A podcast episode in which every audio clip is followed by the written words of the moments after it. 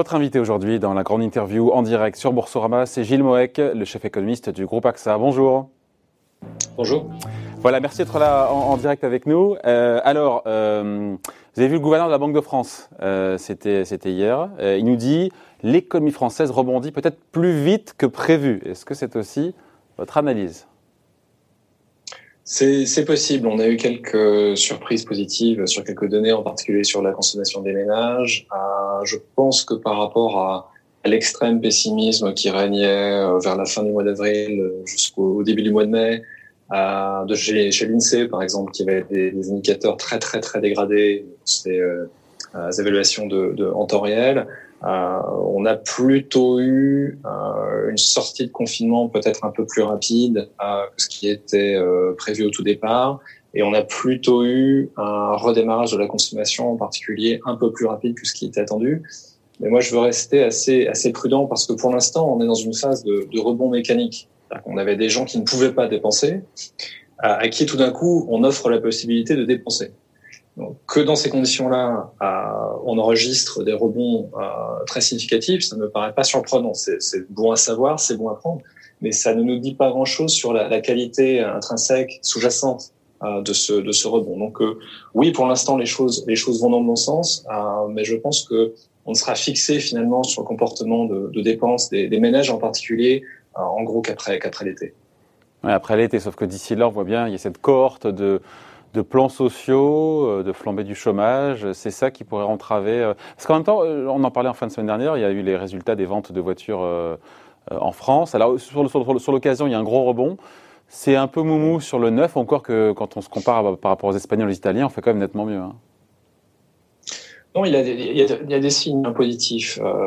encore une fois, souvent liés à la consommation des ménages. Alors, il faut faire attention à, ne pas surinterpréter ce qui pourrait être le, le, le, reflet en fait d'un changement de. Vous avez par exemple peut-être des gens qui euh, rechignent à utiliser les transports en commun euh, dans cette phase de, de, début des confinements et donc ils préfèrent euh, opter pour une automobile. Donc euh, on peut avoir du coup des, des, des rachats euh, un peu un peu rapides dans cette dans cette phase-là.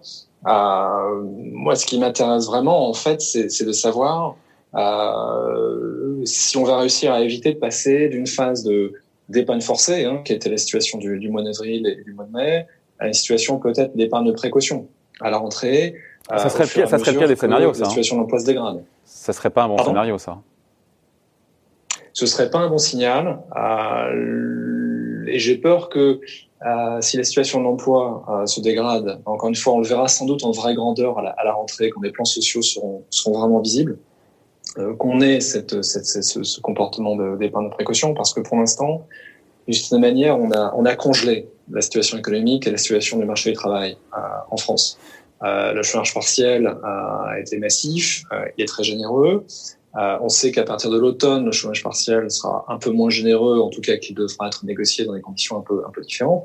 Et c'est là où on verra vraiment, à mon avis, euh, quelle est l'opinion, quel est le comportement des ménages dans une situation euh, d'emploi sans doute durablement dégradée. Pour l'instant, encore une fois, on est plutôt, à mon avis, dans du mécanique ou hmm. dans du changement de Donc, faut pas en tirer des, conclusions. trop, faut pas en tirer des conclusions trop hâtives à vous écouter. L'heure de vérité, ce sera, ce sera la rentrée après les vacances. Super. Ouais, c'est un peu euh, une obsession du moment pour moi, à savoir que euh, on va avoir de très bons chiffres pendant un mois, deux mois, peut-être trois mois, parce que quand on passe d'une situation de confinement massif, comme ça a été le cas en France, hein, la France a été l'un des pays qui a confiné le plus long, le plus longtemps et de la manière la plus sévère. Lorsqu'on déconfine, mécaniquement, les conditions d'offre euh, euh, s'améliorent et on va avoir, on va engranger des indicateurs qui sont très positifs. Euh, J'ai peur qu'on en tire comme conclusion que finalement euh, tout va bien, que cette reprise en V se déroule et qu'on n'a plus besoin d'accompagner cette reprise. Alors j'ai vraiment l'impression que malheureusement euh, les conditions de demande, elles, vont sans doute durablement dégrader et qu'on aura besoin d'un accompagnement sur la, sur la longue durée. En même temps, il y a cette priorité du gouvernement, enfin du nouveau gouvernement, avec euh, son Premier ministre Jean Castex, qui a dit au JED, la priorité, c'est le plan de relance de la rentrée. Preuve que l'exécutif a ça en tête, cette difficulté-là sur la rentrée. Non, non, je pense que tout le monde, tout le monde a ça en tête. Euh, et je crois qu'il est normal, et psychologiquement, hein, d'applaudir de, de, euh, les bonnes données. Euh, encore une fois, c'est rassurant, c'est mieux que si c'était euh, l'inverse, évidemment. mais je crois que la plupart de ceux qui qui préparent actuellement l'avenir des plans de relance, effectivement à partir du mois de septembre, sont bien conscients que on n'en est qu'au début en fait. Quelles seraient les priorités de, de ce plan de relance? C'est quoi? C'est soutenir l'investissement des entreprises, soutenir la consommation, les deux mots en général, et avec quelles mesures puissantes? Sur, sur, la consommation, ça va être à mon avis assez compliqué euh, parce que les, les, solutions habituelles ne sont pas forcément euh, très, très adaptées. Par exemple, parce que l'épargne est là, parce que l'épargne elle est là. Ouais. Après, c'est une question de confiance. Hein. Euh, ouais, moi, moi, je suis plus plus sensible en fait à ce qui se passe du côté de l'investissement. C'est-à-dire que euh, moi, je ne sais pas à ce stade euh, quel sera le comportement euh, de consommation des ménages à l'horizon 3 mois, 6 mois. On verra. Et si on s'aperçoit qu'on est dans l'ornière, peut-être à l'hiver à 2021, ce sera le moment à ce moment-là de prendre des mesures de, de soutien direct. Mais pour l'instant, jury's out, comme disait l'anglais. En revanche, sur l'investissement, je pense que là, ce qui est vraiment le plus plausible et de loin, c'est qu'on aura un retard au redémarrage. Parce que la situation est encore trop incertaine pour beaucoup d'entreprises qui vont avoir, et c'est normal, euh, peur d'une deuxième vague peut-être à, à l'hiver, d'une poursuite de la première vague euh, sur certains de leurs marchés export, et aussi parce que la situation financière s'est quand même assez dégradée. On a fait euh, supporter le, le, confinement, en fait, par une augmentation très forte du niveau de dette qui peut avoir un impact négatif en sortie sur l'envie le, d'investir. Et moi, je pense qu'il y a au-delà euh, du soutien à l'investissement privé, ça peut passer par des mesures d'amortissement, par exemple, accélérées. Je pense qu'il y a une vraie discussion à avoir sur l'investissement public, euh, qui pourrait être accéléré, parce que l'investissement public peut être en fait un facteur de redémarrage à un moment où le secteur privé va rester encore sans doute assez inquiet. Hmm. Et si euh, le plan de relance est à la hauteur, on a vu un ministère de l'économie, puisqu'on ne sait pas encore quel ministre de l'économie, on le saura ce soir, avec une prévision de rebond du PIB l'année prochaine, de 8% sur 2021, hors effet du plan de relance. C'est plus optimiste que l'FMI, c'est plus optimiste qu'à la Banque de France, mais il y aura le plan de relance. Vous en pensez quoi Vous, c'est trop tôt à ce stade pour se prononcer? Bah, Nous, on a une, forme assez différente. C'est-à-dire que nous, on avait une contraction du pays en, en, 2020 qui était plus faible que celle qui était prévue par le gouvernement. On était à moins 8%. Et donc, on a un rebond euh, en 2021 qui est euh, lui aussi un peu plus, un peu plus mou euh, parce que mécaniquement, les choses, les choses rebondissent un, un peu plus lentement. Euh, Vous maintenez votre moins 8 euh, à, un point ou deux points près à ce stade, je pense qu'il est extrêmement acrobatique d'avoir la moindre prévision. Ouais, c'est vrai, c'est vrai.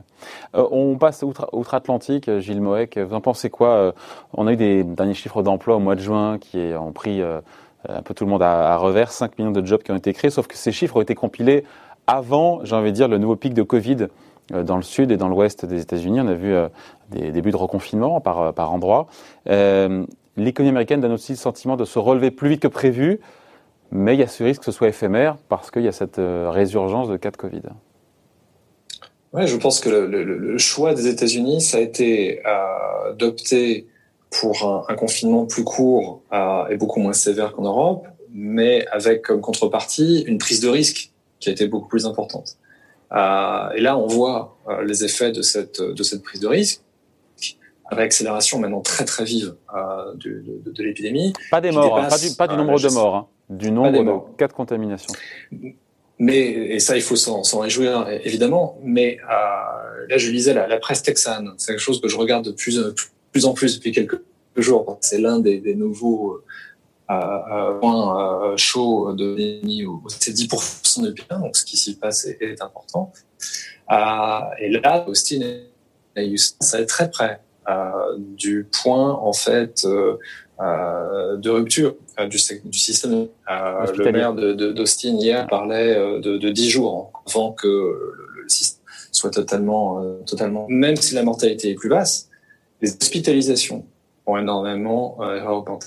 Et, et un qui se pose maintenant, encore une fois, c'est que euh, euh, ça commence à se voir dans les données dites en temps réel. C'est-à-dire que la lecture de la conjoncture va être extraordinairement difficile dans les semaines et les mois qui viennent parce que les indicateurs traditionnels vont être un petit peu en retard, comme l'indicateur payroll, la création d'emplois, euh, qui ont fait été la collecte de données au 12 juin, avant la réaccélération. Et quand on regarde les données en temps réel, par exemple, le rapport de mobilité de Google ou les rapports de mobilité d'Apple, ça commence malheureusement à repartir dans la mauvaise, surtout dans les États qui sont confrontés à une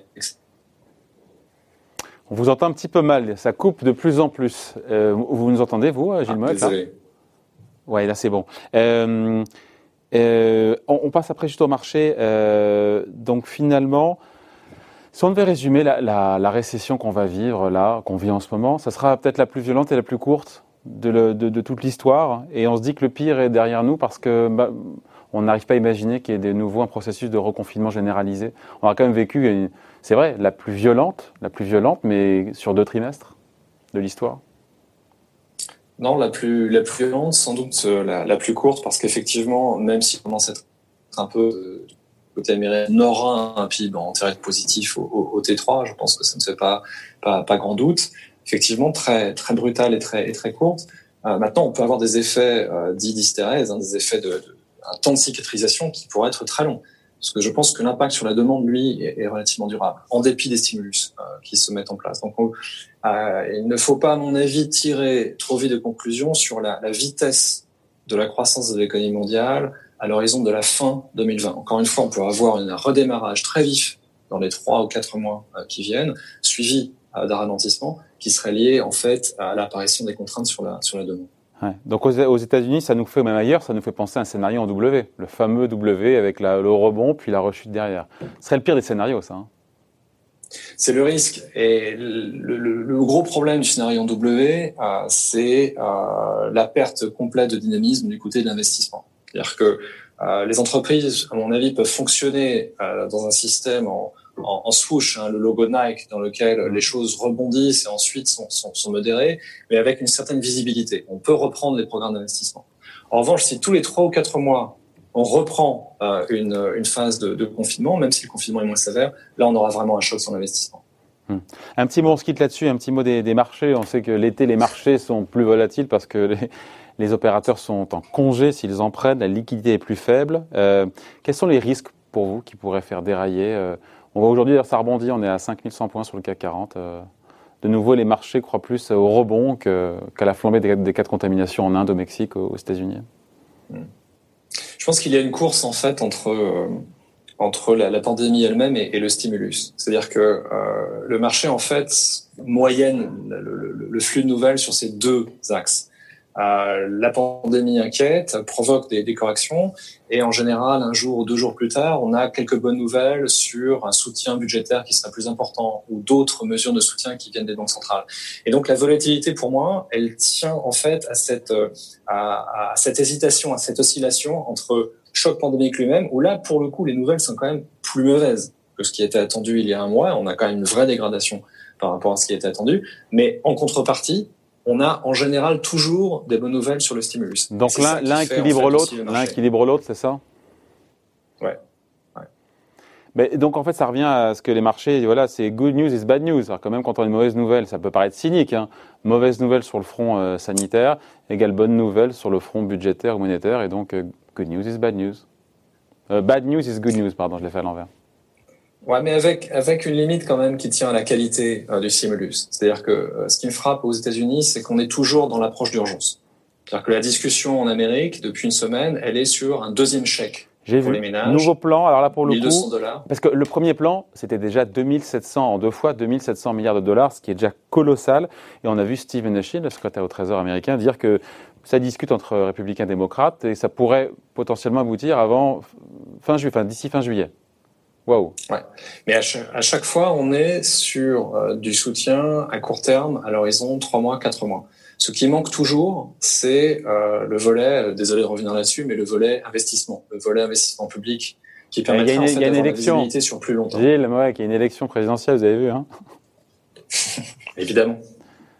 Et il ne faut pas faire des chèques aux Américains pourquoi pas? Je veux dire, si, pour ceux qui, sont, qui ont perdu leur emploi. Il faut faire des chèques aux Américains, mais euh, ça ne peut pas être l'alpha et l'oméga du stimulus budgétaire. C'est-à-dire que là, actuellement, en tout cas sur la base des données de mai, le revenu total des ménages américains est supérieur de 4% à ce qu'il était avant la pandémie.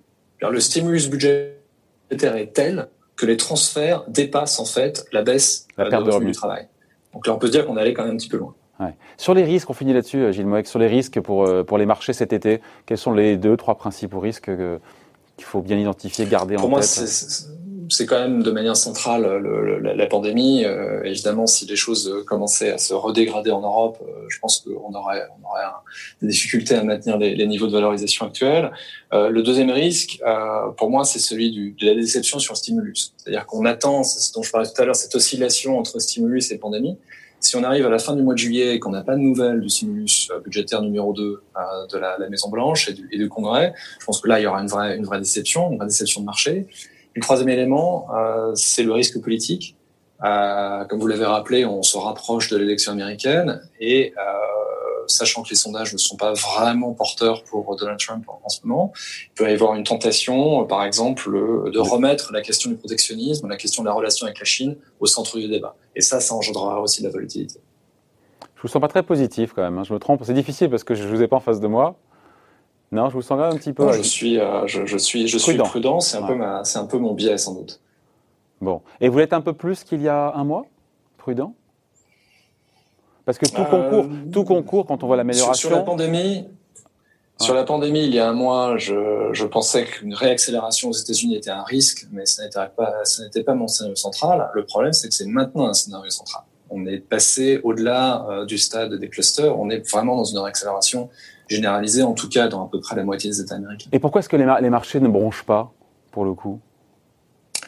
À cause du stimulus, à cause de cette, cette sensation que, euh, essentiellement, enfin pour deux raisons, le stimulus, c'est en grande partie, et euh, le deuxième élément qui est connexe, c'est euh, le montant de liquidité dans le système. Il faut bien que la liquidité aille s'investir quelque part. À, compte tenu des niveaux aujourd'hui des taux d'intérêt sur les, sur les valeurs fixes, euh, on a une partie de la liquidité qui se déverse dans le, marché action et qui crée encore de la, positivité. Donc je pense que c'est ça, c'est le stimulus budgétaire en termes de euh, d'espérance positive sur la croissance et le stimulus monétaire en termes d'injection de liquidité dans le système. Est-ce que, on finit là-dessus, hein, toutes ces liquidités qui vont beaucoup dans les circuits financiers, sur les marchés, ne seraient pas mieux employées aller directement dans l'économie? Il y a un grand débat, vous savez, là-dessus. Hein. Pour l'instant, euh, j'ai l'impression que ça ne marche pas si mal que ça. Alors qu'il faut, il faut être prudent, là encore, mais par exemple, si vous regardez les statistiques monétaires de la BCE, euh, la forte augmentation euh, de la vitesse de création monétaire, la vitesse de M3, qui, est tant décriée euh, par certains économistes très, très orthodoxes, elle est le reflet euh, d'une création de crédit pour les entreprises, ce qui est exactement ce qu'on voulait. Euh, les gouvernements ont offert des garanties pour qu'il y ait création de, de crédit et que le secteur des entreprises puisse traverser la période de confinement sans être obligé de passer par des licenciements massifs. Donc, il y a en fait plutôt une bonne transmission de la politique monétaire. Donc, l'argent de cette planche à billets va plutôt au bon endroit, selon vous? L'argent de cette planche à billets, pour l'instant, va là où c'est censé avoir. Il y a il y a un déversement aussi sur les marchés. Il y a une partie des liquidités qui ne va pas vers l'économie réelle, ça c'est clair. Mais par rapport à ce qui se passait, par exemple, à l'époque de la grande crise en 2008-2009, on avait un secteur bancaire qui était complètement paralysé, qui était totalement euh, tétanisé. Là, on a plutôt une bonne transmission. Bon voilà, merci d'avoir été avec nous, c'est toujours un plaisir. Gilles Moek, donc chef économiste du groupe AXA, invité de la grande interview en direct sur Boursorama. Merci, à bientôt. C'est Bye. Au revoir.